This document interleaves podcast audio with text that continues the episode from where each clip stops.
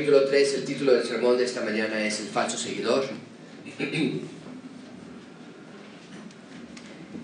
Estoy muy emocionado, tuvimos una excelente clase, la primera celebración, estoy seguro que va a ser de bendición para ustedes también. Oren, esos lugares que Dios les dé, les abra, les abra el entendimiento. Mi corazón está siendo transformado por el Evangelio de Marcos, espero que ustedes también. Dios está abriendo tantas cosas que yo no haya visto en el Evangelio de Marcos acerca del reino de Dios, acerca de la realidad de vivir eh, hoy como ciudadanos ya del reino de Dios que somos. Así que vamos a seguir estudiando, donde nos quedamos la semana pasada.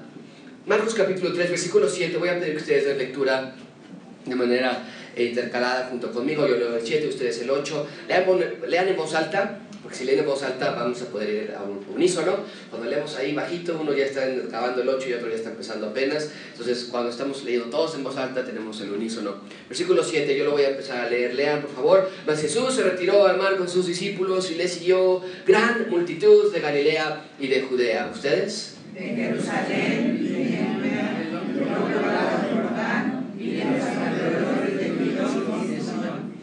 oyendo como grandes cosas hacían, grandes multitudes vinieron a él. Y dijo a sus discípulos que tuviesen siempre lista la barca. Interesante esta orden. A causa del gentío, para que no le oprimiesen. ¿Ustedes?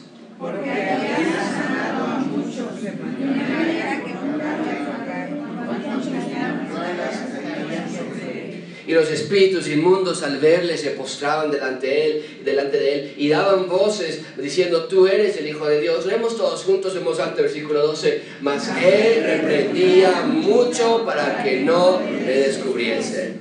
Este es uno de los pasajes más dramáticamente trágicos del Nuevo Testamento.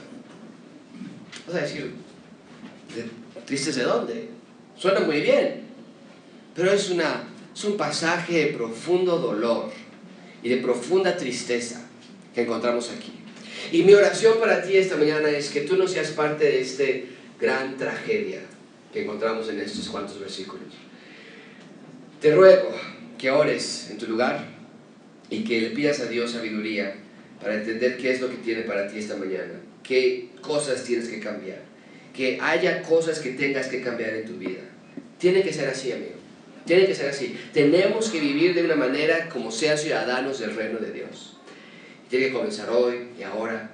Yo te ruego en tu, en tu, lugar, si no llegaste el tiempo de confesión de pecados, ese es el momento, confesar tus pecados, de pedir a Dios que te limpie y que te purifique y que te ayude a entender ese texto y que nos haga más a la imagen de Cristo. Todos juntos oramos. Señor, te damos gracias por esta oportunidad de nuevo que nos das estar juntos. Te damos gracias porque tu palabra es preciosa, tu palabra es perfecta, es pura y nos demuestra la esencia, número uno, la esencia de Dios, tu perfección y tu santidad. Número dos, nos muestra, la palabra nos muestra nuestra imperfección, nuestra necesidad. Y sin embargo lo olvidamos tan rápidamente. Salimos de aquí y pensamos todo está bien y llega el día del lunes y comenzamos a trabajar y la escuela y las presiones de la, del hogar, la rutina, la, eh, y olvidamos de aquello que es tan importante en nuestras vidas, que necesitamos a nuestro Redentor más de lo que necesitamos aire, que necesitamos la palabra de Dios más de que, de que, lo de que necesitamos alimentos. La, des- la desplegamos a un segundo lugar, la, la- la deslizamos a nuestros burós y quedan allí. La palabra de Dios, la poderosa palabra de Dios, con la que creaste los cielos, la tierra, con la que llamaste a pecadores a seguirte, esa palabra de Dios la dejamos guardada. Señor, ayúdanos a no nada más seguirte con nuestras bocas, queremos seguirte con nuestro corazón. Y te rogamos que este texto nos dejes ver la belleza de Cristo, la hermosura de Cristo, pero también déjanos ver la tristeza y la tragedia de no ser un seguidor verdadero de Cristo. Lo rogamos en el nombre de Cristo Jesús. Amén. El reino de Dios se inauguró con muy pocas personas. Eh, El corazón de las personas estaba demasiado endurecido cuando Cristo estaba en la tierra. Había en Israel un grupo de personas que controlaba el ambiente religioso, tenían sujetada a la nación de tal manera que la mayoría de los judíos pensaban que ante Dios estaban bien. El judaísmo trataba de hacer cosas buenas, de ser moral, de ser ético, de ser cívico, de ser amable. Y podemos decir, bueno, ¿qué tiene malo de eso? Es muy bueno ser amable, ser ético, ser cívico. Pero el problema es que la gente pensaba, y continúa pensando hasta hoy, que Dios se agrada de ti cuando haces tales cosas. Los fariseos, los saduceos, los escribas de ese, tiempo habían sumergido a la nación de Israel a un coma espiritual, no querían despertar espiritualmente porque no podían despertar espiritualmente. En el sentido espiritual ellos decían, estamos bien, somos el pueblo elegido de Dios, estamos bien. Pero en otras áreas no se sentían tan bien. En el aspecto de salud física no se sentían bien, había muchísima enfermedad. En el aspecto de libertad política, hombre, estaban eh, opresos por el imperio romano. En el área de bienestar, de seguridad, de justicia social, de protección, no se sentían nada bien. Pero entonces aparece Cristo en escena y hemos visto que Cristo comienza un ministerio predicando un mensaje medio raro para ellos. El reino de Dios se ha acercado, arrepentíos y creed en el Evangelio. Les parecía raro porque este Mesías, llamándose, autollamándose Mesías, no traía un ejército detrás de él. Ellos pensaban que el Mesías vendría a liberarlos políticamente, pero él venía solo. Les parecía raro porque no traía diplomacia, un cuerpo de diplomatas para deshacerse de Roma. Les parecía raro porque les parecía innecesario, les parecía ilógico. Pero los milagros de Cristo, ahí sí estaba lo bueno. Las sanidades, los milagros, la comida que aparecía, el poder que emanaba de Él, la protección que daba, la paz que fluía de Cristo, eso sí les parecía atractivo. El mensaje no, los milagros sí. Y aquí comienza un problema que se postergó hasta nuestros días. Muchos pensaron, piensan todavía, que es posible creer en Dios sin seguir a Jesús. ¿Te das cuenta de eso? En un minuto nos vamos a encontrar con miles y miles de personas tratando de acercarse a Cristo físicamente, pensando que son creyentes de Dios, pero que no se acercan a Cristo para ser sus seguidores, solamente se acercan a Cristo por sus milagros. Eh, ahora, esta es la peor parte el hecho de que estaban tan cerca de Cristo físicamente hablando, el hecho de que seguían a Cristo donde iba, el hecho de que escuchaban lo que Cristo decía, pensaron ellos que realmente ellos eran seguidores de Cristo. Y tú y yo podemos hacer lo mismo. Podemos decir que creemos en Dios porque vamos a la iglesia los domingos o porque no hacemos esto o aquello. Pero esa no es la definición de un verdadero seguidor de Cristo. Cristo nos da dos diferentes definiciones acerca de dos distintos seguidores. La primera que nos da es un seguidor verdadero y nos da la definición en Lucas 9:23, está en la pantalla. Y nos dice, el verdadero seguidor es aquel que se niega a sí mismo, que toma su cruz y todos leemos la última frase, sígame. En otras palabras, el verdadero seguidor de Cristo, va a sonar redundante, no es ciencia, pero el verdadero seguidor de Cristo es identificado por seguir a Cristo, ¿no es cierto? O sea, no es perfecto, note, no está en la definición que sea perfecto, con sus problemas, pero el seguidor de Cristo conoce e identifica y sigue e imita a Cristo. Pero Cristo también nos habla de una segunda clase de seguidor, nos da una segunda definición. Seguidor, por cierto, es seguidor de Cristo, pero este es un seguidor falso de Cristo. Noten conmigo esta definición en Mateo 7:21. Dice, no todo el que me dice que lo conoce. Esta no es la clase de persona que nosotros diríamos son ateos, son agnósticos. O no, esta persona sabe quién es Dios. Yo estuve sentado en gracia abundante. Yo estuve allí, yo ayudaba, yo hacía y todo el instituto me lo eché. Tengo toda esta lista de grandes logros académicos que he tenido yo. Pero dice Cristo, no. No todo el que me dice Señor, Señor entrará al reino de los cielos. No te vez esa frase, reino de los cielos. El mismo reino que Cristo vino a inaugurar, por cierto, en Marcos 1.15. Pero dice, no todos ellos van a entrar en el reino de los cielos, sino el verdadero seguidor. Y nos vuelve a reenfatizar la definición del verdadero seguidor. ¿Cuál es? Está en la final del versículo 21. El que, hace la voluntad de mi Padre. Bueno, el seguidor falso de Cristo es caracterizado principalmente por no seguir a Cristo. O sea, conoce de Cristo, sabe de Dios, pero es un conocimiento superficial de Cristo que provoca que no obedezcas la voluntad de Dios. Ahora, no es de culparse, porque ¿cómo vas a obedecer a alguien a quien realmente no conoces? Es imposible. El seguidor falso de Cristo es caracterizado por ser moral, hasta religioso y ético, pero no obedece a Dios, porque no conoce a Dios, porque no conoce a Cristo de manera personal y por lo tanto no puede seguir a Cristo. Ahora, mucha atención con esto, amigos. Marcos 1.15 es un versículo extremadamente importante en la historia del Evangelio de Marcos, porque nos dice que Cristo vino a inaugurar. Es como el listón rojo que ponen en las tiendas o en los lugares que van a inaugurar y se corta. Cristo vino e inauguró ese, ese reino de Dios. Ahora, déjame explicarte esa frase, el reino de Dios. Es crítico para mí que tú entiendas qué se refiere al reino de Dios. Hay tanta ambigüedad en esta frase. ¿Qué es el reino de Dios? El reino de Dios, pues el cielo, ¿no? El cielo, es el reino de Dios. ¿Qué es el reino de Dios? Esta es la realidad. Cristo vino a inaugurar el reino de Dios a la tierra, por lo tanto el reino de Dios es aquí y es ahora. Es lo que Cristo hizo. Y esto no viene nada más que algo que sacó de la manga. El primer reino de Dios, el primer intento del reino de Dios ocurrió en Génesis capítulo 1 y capítulo 2, donde el jardín del Edén se crea, Dios es el rey y tiene a sus seres humanos como súbditos, pero fallan, fallan abismalmente. Hay un segundo intento del reino de Dios con Noé. Y Noé era el único sobreviviente del diluvio y falla de nuevo.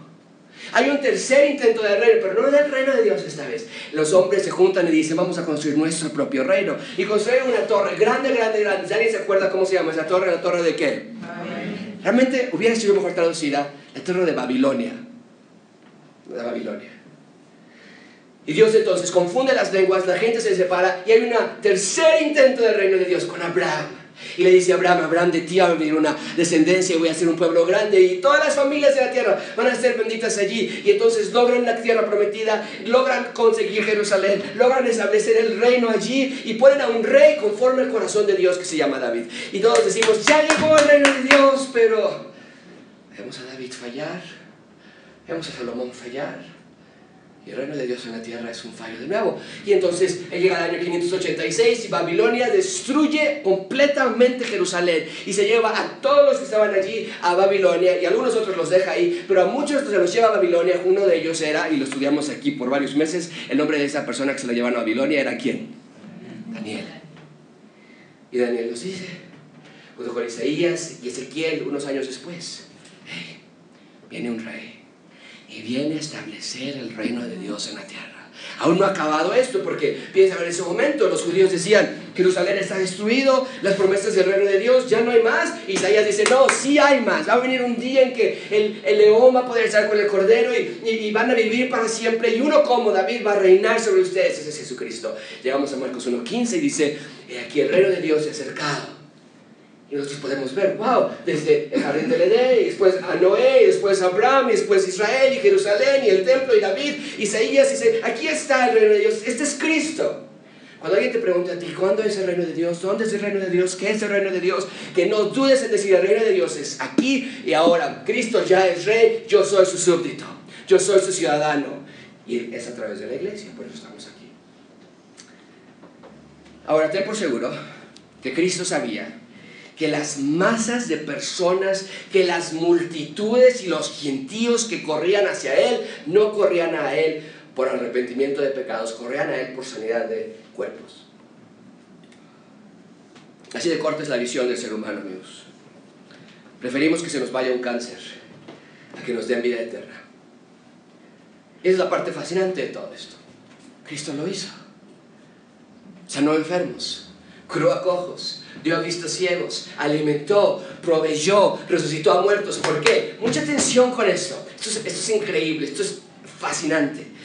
Cuando Juan el Bautista, que estaba tan convencido de que Cristo era el Cordero de Dios que quita el pecado del mundo, lo meten a la cárcel y ve que Cristo no tenía ningún reino estableciéndose aquí, manda a sus discípulos a preguntar al Señor Jesucristo y le dice, oigan, pregúntenle a Cristo si, si sí en buena onda es el rey yo estoy aquí en la cárcel, me van a degollar, y él no está haciendo más que, no hay nada sucediendo.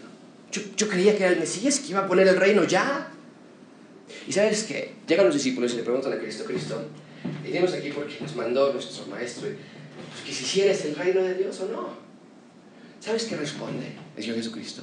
Le dice así, dile a Juan Bautista que los cojos andan, que los ciegos ven, que los enfermos ya no están enfermos. Y nosotros podemos decir, manera de responder eso?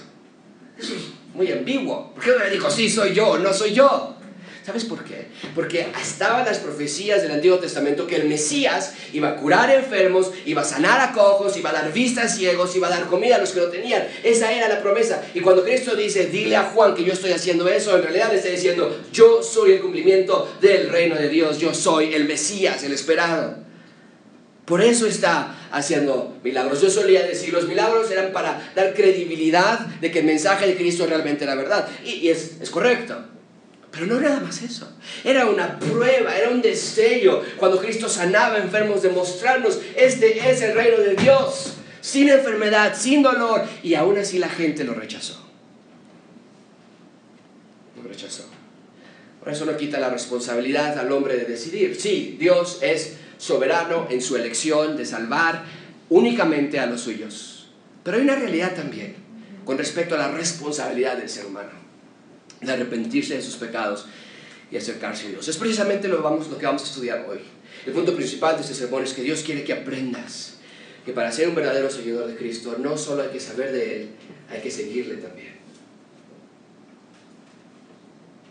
Te ruego, amigo, que veas a Cristo en este texto, trabajando todo el día, sanando, haciendo milagros, amando, protegiendo a personas que no les interesaba ni un centavo el mensaje que Cristo predicaba. Vamos a ver la gracia de Dios. Quiero que observes al leer estos versículos y cuando tú leas en tu casa, hazlo de la misma manera. No nada más leas por leer, detente a observar la ecuanimidad de Cristo, su mansedumbre, su templanza. Cristo es digno de exaltar, de tal forma que decimos, sí, Gabriel tenía razón cuando le dijo a María, llamará su nombre Jesús porque Él salvará a su pueblo de su pecado. Observa a Cristo, observa a nuestro precioso Salvador, por favor, en este texto. Y mientras vamos leyendo, agradece a Dios por Cristo. Ama a Cristo ahora, no seas un falso seguidor de Cristo. Así que vamos a ver tres puntos hoy, los seguidores de Cristo la intención de los seguidores y finalmente veremos la ceguera de los seguidores. Ven conmigo los seguidores de Cristo, versículo 7, los seguidores de Cristo. Mas Jesús se retiró al mar con sus discípulos y le siguió gran multitud de Galilea y de Judea. Bien, Marcos es una persona que le gusta el adverbio inmediatamente. Nos ha dado una larga lista de evidencias de que este es el principio del Evangelio de Cristo Jesús, el Hijo de Dios. Eso es Marcos 1.1. Y yo les dije desde el inicio, márquelo en sus Biblias inductivas. Si no lo hicieron, márquelo en tus notas si no lo has tenido todavía. El nombre del Evangelio de Marcos no es Evangelio de Marcos. El nombre del Evangelio de Marcos es Marcos 1.1, el principio del Evangelio de Cristo Jesús. Y entonces yo les dije que cualquier persona que iba a hacer tal declaración si, se iba a atrever a hacer tal declaración, más vale que nos diera las evidencias de que esa declaración era correcta. Y entonces nos ha dado evidencias del Antiguo Testamento, desde el versículo 2 y 3, nos dio evidencias de profecías, nos dio evidencias del más grande profeta de todos los tiempos, Juan el Bautista, nos dio evidencias de la Trinidad que se apareció cuando fue el bautizo del Señor Jesucristo, nos dio evidencias cuando Cristo resistió la tentación de que tiene autoridad para llamar a pecadores, autoridad sobre enfermedad, autoridad sobre demonios, autoridad sobre Satanás. Marcos ha estado incansablemente hasta este punto diciéndonos, Cristo sanó, Cristo perdonó pecados, Cristo oraba de mañana, Cristo viajaba y salía y entraba y predicaba y trabajaba. Pero esta porción de Marcos es especial.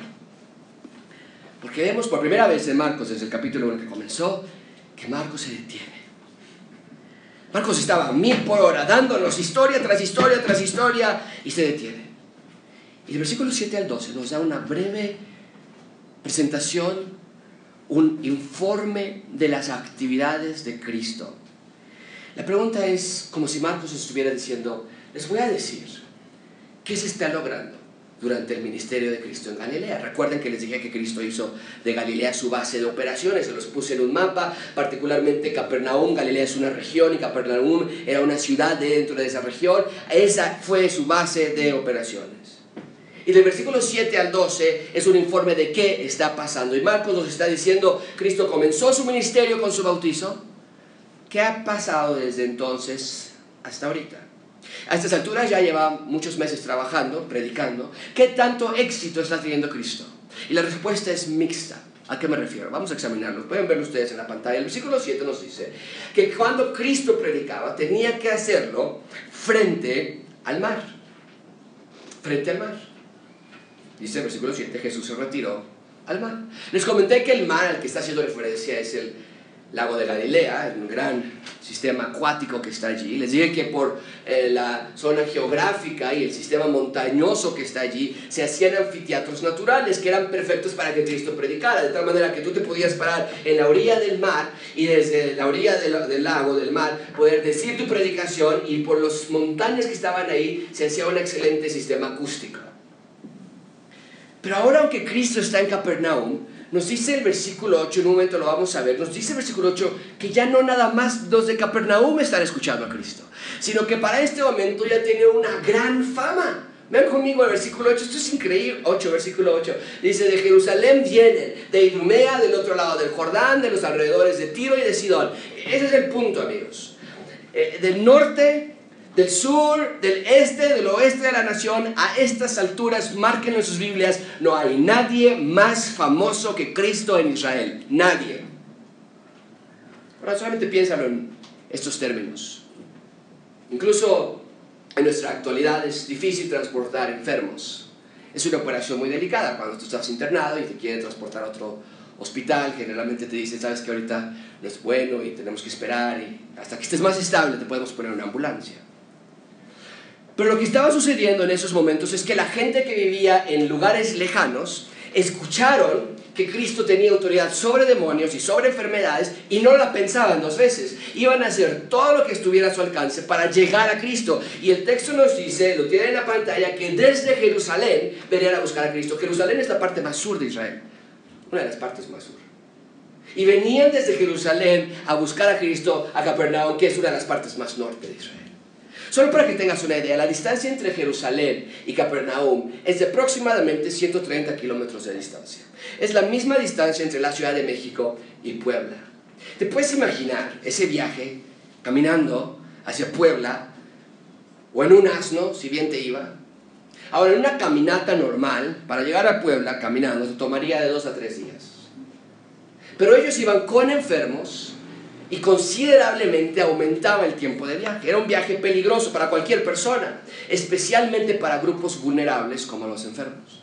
En viajes como estos, por cierto, viajaban en grupos para reducir los peligros, ayudarse mutuamente conforme iban llegando allá. Pero lo que quiero que vean es la desesperación de encontrar ese tal sanador que dicen puede sanar cualquier enfermedad.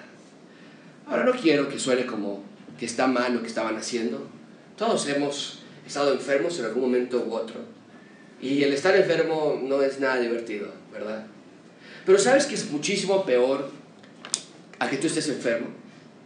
El tener a un esposo o una esposa o hijo o hija enferma.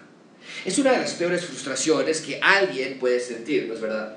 Eh, porque quisiera ser tú el que esté enfermo, con tal de que tu ser amado esté mejor. Generalmente todo padre o madre dicen, si yo pudiera pasarme a mí la enfermedad, lo haría cuando nos ha tocado estar en los cuidados intensivos de, neonatal y, vemos a los papás llorando sobre sus hijos que están allí en la incubadora y están graves y, y hay una desesperación por parte del papá de decir, si yo pudiera estar allí y sacar a mi hijo, lo haría. Y amigos, quiero que vean que es justamente la clave de este asunto. Cristo cuando llegaba un enfermo, Él estaba absorbiendo su enfermedad para que la persona no tuviera que estar enfermo. Pero aun cuando eso era un acto milagroso, el sanarnos era una ilustración de lo que quería hacer por nosotros espiritualmente. Cristo vino y, nos encuentra muertos espiritualmente y Él va a absorber el castigo sobre Él para que tú y yo no tengamos que pasar muerte espiritual. Eso es lo que Cristo quería que la gente viera. Y sin embargo, cuando Cristo predicaba y enseñaba de esto, en esencia la gente decía, este, sí, Cristo, pero yo nada más quiero lo de, de la enfermedad. A mí nada más me dijeron que tú sanas. Yo vengo para eso. Lo demás no me importa. Entonces el problema no era que la gente quería sanidad de parte de Cristo. Si Cristo es el que estaba sanando enfermos, no tiene nada de malo que cuando las personas llegan fueran sanadas. El problema no era ese, el problema era que cuando llegaba el momento de la predicación, cuando ellos escuchaban lo que quería decir ser un seguidor verdadero de Cristo, la gran mayoría de las personas lo rechazaron. Y esa es la raíz del problema. creer que eres seguidor de Cristo simplemente porque estás detrás de los beneficios de Cristo. Y en nuestra actualidad ocurre lo mismo. Después de accidentes, generalmente pensamos en Dios, ¿no es cierto? A las 3 de la mañana y estábamos por Ermita Iztapalapa, cerca de Escuadrón 201. Veníamos de un vuelo y el Uber que, que estábamos ahí venía, yo creo, drogado o tomado o algo. Y nos chocó terriblemente. Y todavía nos echa la culpa. Dice, por tu culpa, porque me dijiste que era por acá y no era por allá. Y yo estaba asustadísimo, dolor en el cuello. El bebé, traíamos cargando, no traíamos ni silla. Y nos deja allí, 3 de la mañana. No hay nadie alrededor. Mi teléfono no está funcionando. Es, fue las peores eh, sentimientos que yo jamás haya podido percibir. Y se acerca un drogadicto hacia nosotros. Uf. Ahí te acuerdas de Dios. Ahí oras a Dios. Cuando hay robo, cuando hay enfermedad, cuando no tenemos dinero, cuando hay una gran necesidad, cuando nos sentimos solos o deprimidos o tristes, la gente generalmente busca a Dios. Nos persinamos, vamos a la iglesia, queremos hacer buenas obras para comprar, pensamos nosotros, o merecer el favor de Dios, pensando que seguir a Dios se trata de eso, de pedirle cuando te falta algo. ¿Ves cómo es la misma actitud que tuvieron estas personas con la que hoy persiste nuestra sociedad? Bien, ahí tenemos entonces a los seguidores de Cristo, gente necesitada de favores, pero sin un interés en el mensaje de Cristo. Venían de todos lados buscando a Cristo, querían milagros para sí mismos. En segundo lugar, vean conmigo la intención de tales seguidores. Y tal vez debía haber puesto entre comillas esa palabra, seguidores. Ponlo tú en tus notas si estás tomando notas. La intención de los, entre comillas, seguidores. ¿A qué venían esos seguidores? Vean conmigo el versículo 8 venían de todas partes del mundo porque oían, o bien oyendo, cuán grandes cosas hacía quién? Cristo, ¿no? Es el que está haciendo grandes cosas. Y por lo tanto, al escuchar qué grandes cosas hacía Cristo, cuál es el resultado, lo tiene en la pantalla, que dice, grandes, todos juntos lo leemos en voz alta, grandes vinieron a... Todos querían ser los primeros en ver a Cristo. Había una absoluta desesperación por acercarse a Cristo. Pero cuando llegaban, no solo había sanidades, sino que también escuchaban las predicaciones de Cristo. Oían con sus oídos físicos, pero no con sus oídos espirituales. ¿Por qué? Pablo lo explica claramente en 1 Corintios 1.18. Cuando la gente llegaba y escuchaba de la predicación del Señor Jesucristo, ellos no lo podían entender porque la palabra de la cruz es que locura a los que se pierden. No, espérame, es que la ciencia. No, espérame, es que la Biblia escribieron los seres humanos, no los hombres. No, espérame, es que esto es pura manipulación. Parece locura. En otras palabras, era innegable que Cristo sanaba, era innegable que enseñaba con autoridad, pero cuando Cristo hablaba de perdón de pecados, de arrepentimiento, de tomar tu cruz y negarte a ti mismo y seguirle, eso les parecía locura. El punto es que era como si dijeran, Cristo, la verdad, eh, mira, ¿por qué no mejor te dedicas a lo que eres bueno? Eso de sanarse te da muy bien. Lo otro de arrepentimiento, de la cruz y perdón, eso está medio raro, la verdad, y nos interesa. Y les podemos preguntar, ¿para qué lo sanaba Cristo entonces? Pero quiero que veas la inmensa cantidad de gracia que Cristo derramaba día a día. Aun cuando no se lo merecían, aun cuando no creían en Él, aun cuando ignoraban su mensaje, Cristo trabajaba largas jornadas para sanarlos, no porque le estuvieran sacando ventaja a Cristo, sino por el puro afecto de su voluntad, por amor, por gracia, por misericordia, por bondad, porque así es Cristo. Cristo es invariablemente bueno para con su creación. Aun cuando la creación lo rechazaba, Cristo estaba allí sanando, restaurando, ofreciendo vida a todo el que quisiera, todo por amor a una humanidad que no se merecía esa clase de amor. Y el texto nos dice al final del versículo 8 que grandes multitudes llegaban.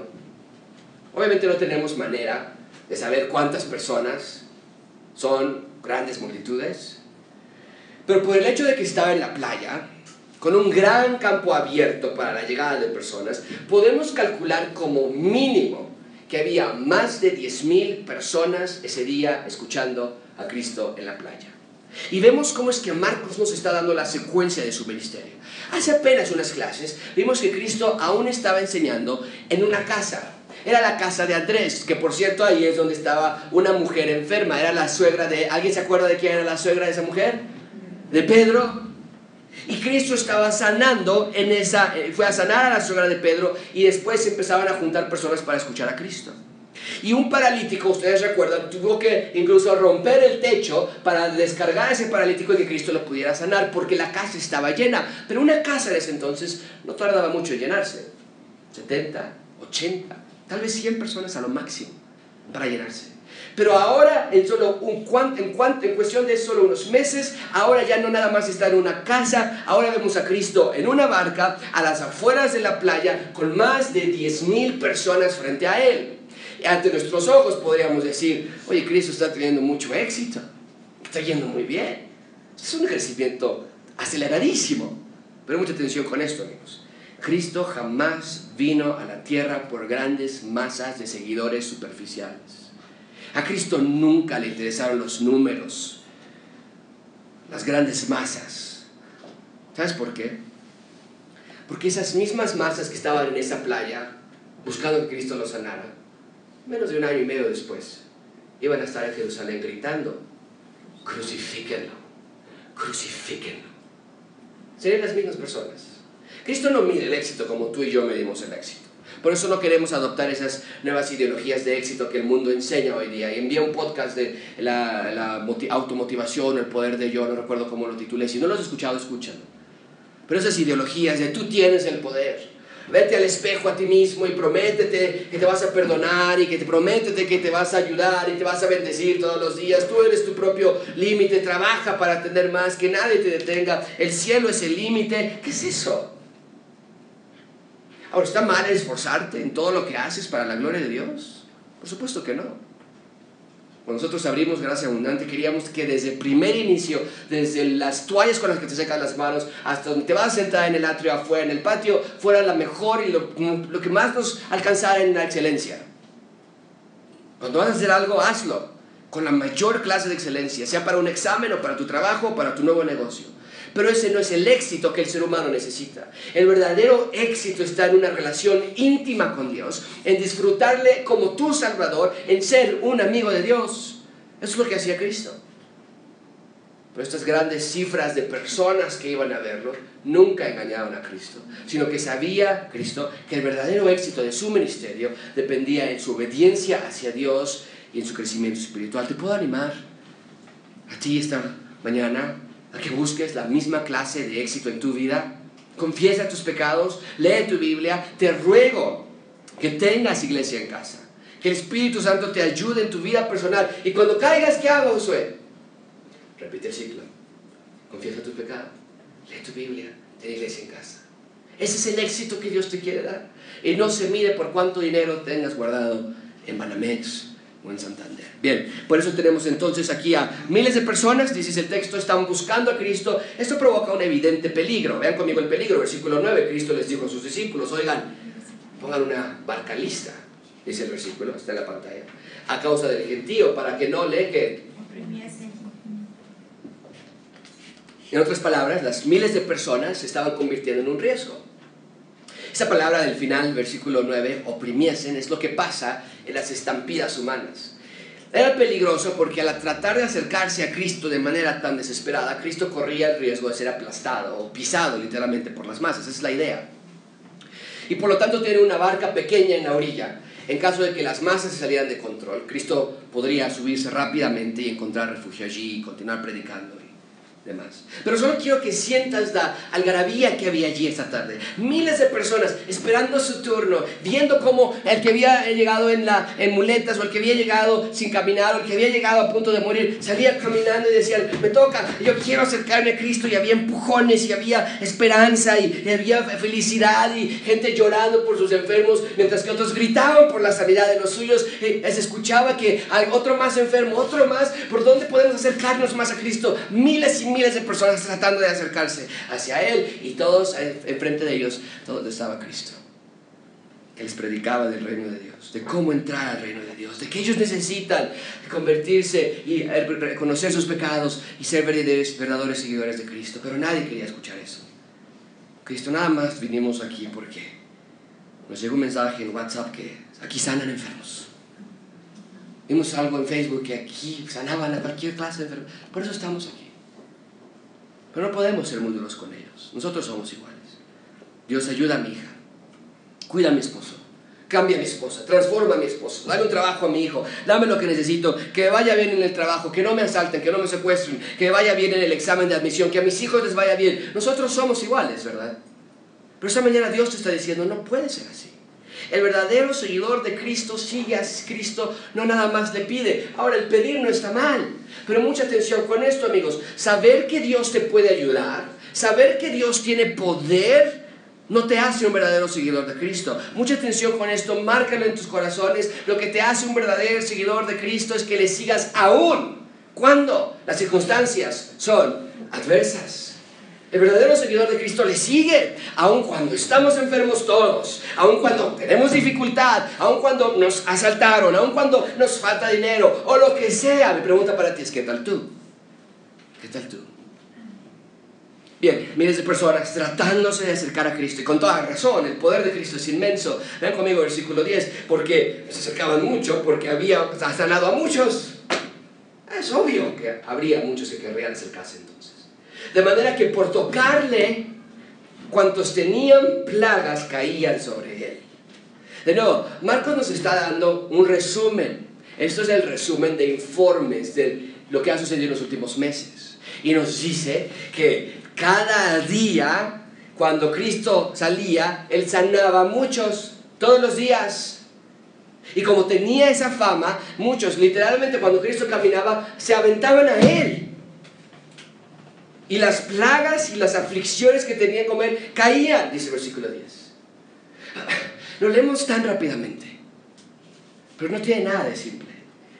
Cristo sanaba todos los días desde que se levantaba hasta que se iba a acostar, sanando y sanando y predicando y sanando y predicando y sanando y predicando y se acababa el día, el siguiente día, ¿cuál iba a ser el plan del día? El mismo. ¿Qué quiere decir esto? Cristo estaba demostrando su poder para controlar todos los aspectos del ser humano. Hay mucha atención con esto. Ningún clase de mal, por muy terrible que fuere, era demasiado difícil para curar. Cristo podía curar cualquier aflicción y problema que había en el ser humano. ¿Qué quiere decir esto? Muchos van a decir, ah, eso me gusta. Eso sí, esto quiere decir entonces que también Cristo puede sanar mi enfermedad cualquiera que yo tenga. Mañana yo tengo cáncer, mañana se me va. Eso no es lo que está enseñando este texto. Este texto no nos está diciendo que Cristo va a sanar mi cáncer o mi diabetes. Este texto nos está diciendo, Marcos nos está diciendo, hey, lectores, vean, observen, atentamente miren cómo es que Cristo sanaba toda enfermedad. Entonces esto quiere decir que Cristo es quien dice ser. No podemos leer esos textos y decir, ah, entonces Cristo me va a quitar mi diabetes. Estos textos es para que nosotros digamos, wow, eh, desde al jardín del Edén, y después Noé, y, después Jerusalén, y después David, después, después Isaías y Ezequiel, y Cristo viene, dice, yo soy, está sanando todos los días. Esto quiere decir, no soy investigador, pero esto quiere decir que Él es Cristo, el Mesías, el, el inaugurador del reino de Dios. Él es. Eso es lo que debemos entender nosotros cuando leemos este texto.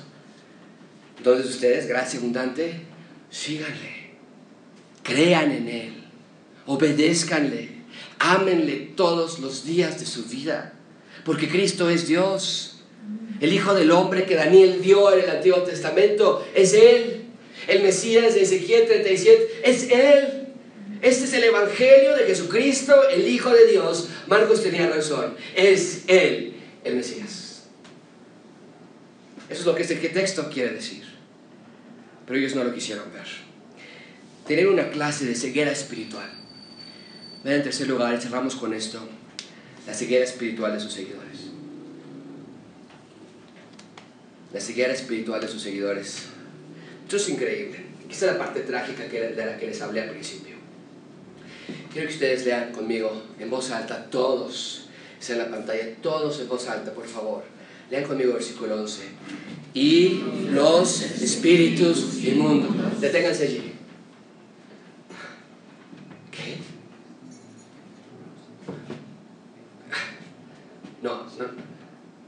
Sanaba todos los días curaba toda clase de enfermedad, miles de personas, era famoso en todo el mundo, era famoso en todo Israel, llegaban desde Jerusalén días y él sanaba y sanaba y no había nada que lo detenía y espíritus inmundos.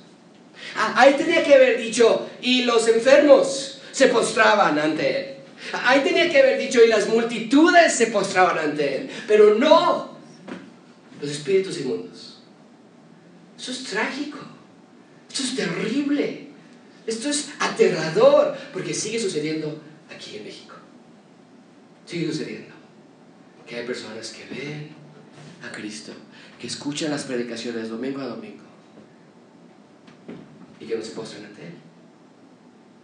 Dice el versículo 11, los espíritus inmundos, al verle, se postraban delante de Él y daban voces diciendo, tú eres el Hijo de Dios.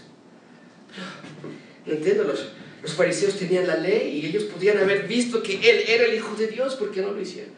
No, entiendo, los escribas se memorizaban la ley y ellos podrían haber visto. No puedo entender los que salían caminando y los que salían curados, que ellos no podían ver que Él era el Hijo de Dios. ¿Te puedes imaginar la clase de poder y autoridad que Cristo tiene? Los espíritus satánicos que estaban habitando en los cuerpos de personas sabían quién es Cristo. Y entonces tenemos a dos grandes testimonios.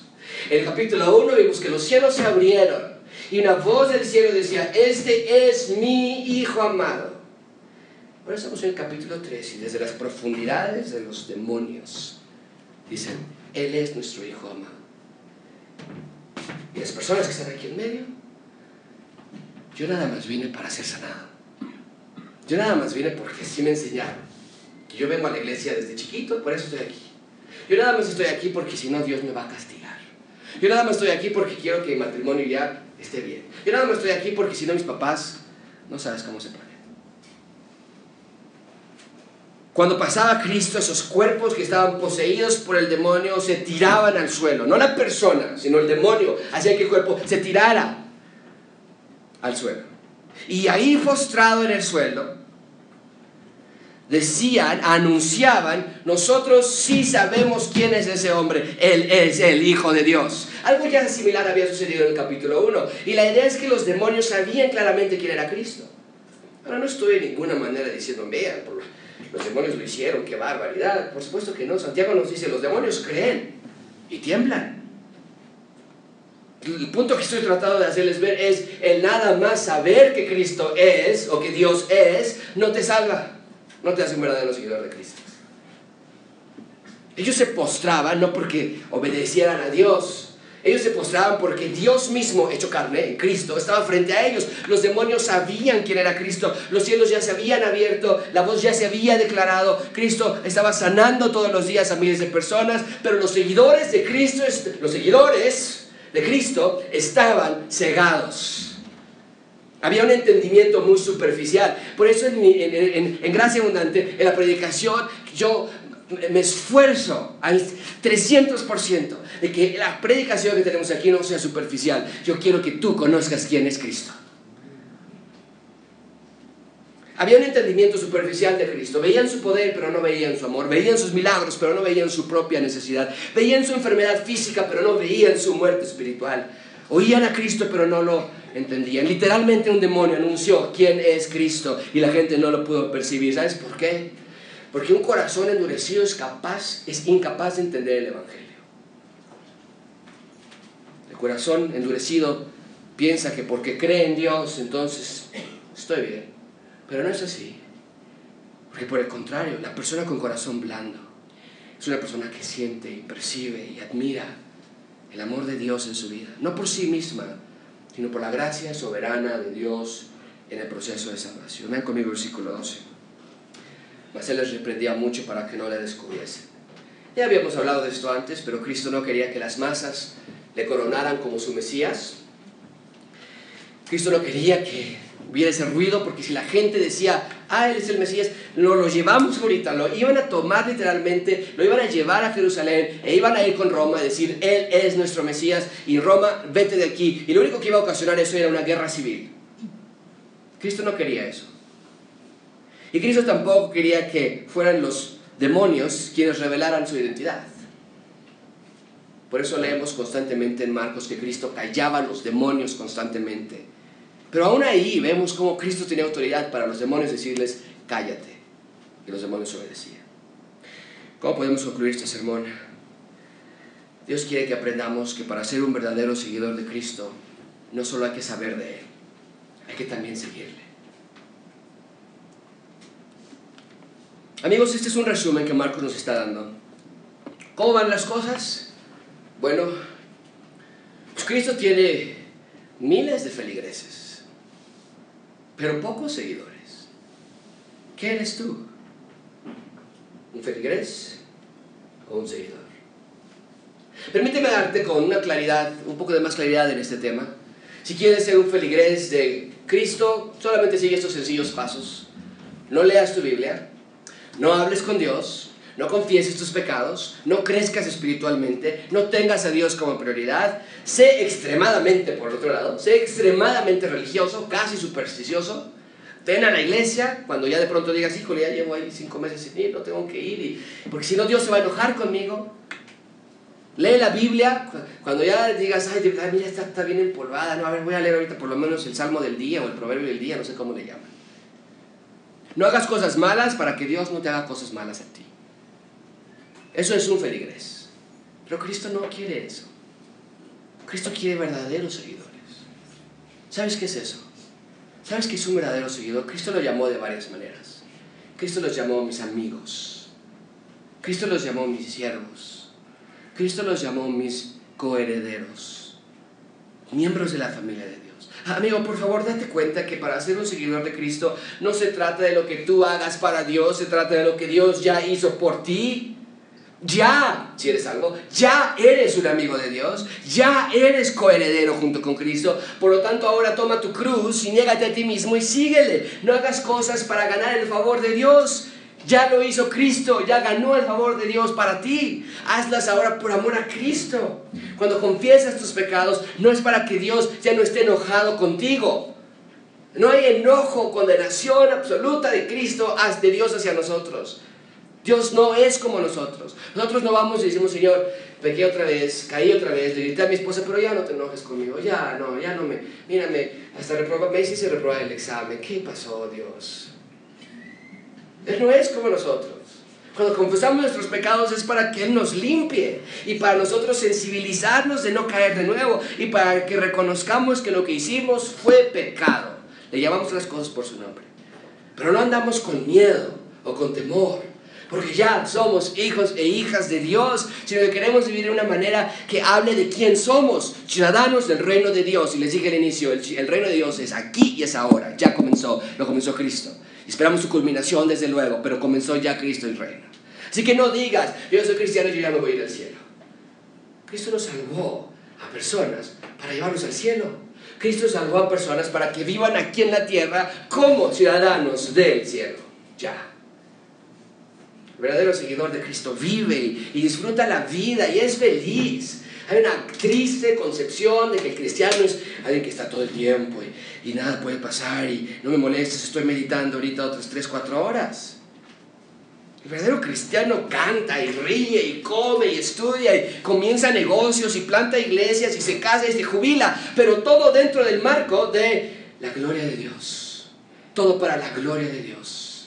El verdadero seguidor de Cristo sabe que el reino de Dios ya vino y ya está por culminarse, que pronto o muy pronto el reino de Dios que Cristo inauguró pronto va a ser completado y vamos a estar con Él para siempre. El verdadero creyente, el verdadero seguidor de Cristo se cae y se ensucia y se lastima y peca, pero cuando voltea hacia atrás, cuando ve hacia atrás, meses atrás, años atrás, ve qué tan lejos Dios lo ha traído. Ya no somos como antes. Las evidencias de la salvación no se miden en semanas o días. Las evidencias de salvación se miden en meses o años. Vemos de dónde venimos. Y claro, Vemos y también admitimos que nos falta mucho por delante, pero vemos todo lo que Dios ha hecho y queremos más. Somos adictos de la gracia de Dios y de su perdón y de su transformación en nuestras vidas. Estamos adictos a eso.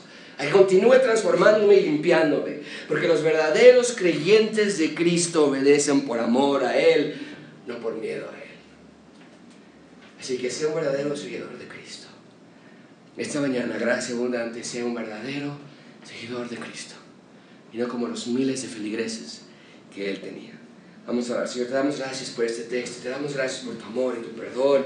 Te damos gracias porque este texto sí nos da eh, esta perspectiva triste y trágica y terrible de estas personas que nada más eran feligreses tuyos, pero también nos da el otro lado de la moneda, nos da, eh, nos da esa muestra de tu gracia, de tu amor y de tu perdón y de tu, de tu majestad para curar y para hacer toda la clase de milagros que hacías. Tú eres el Señor, tú eres el Mesías y te queremos seguir a ti, te queremos obedecer, te amamos y queremos amarte más por lo que has hecho por nosotros. No por miedo, no por temor, no por qué tal si Dios no me castiga, no por qué tal si Dios ya me hace perder mi trabajo, por eso voy a la iglesia. No, Señor, tú no eres así.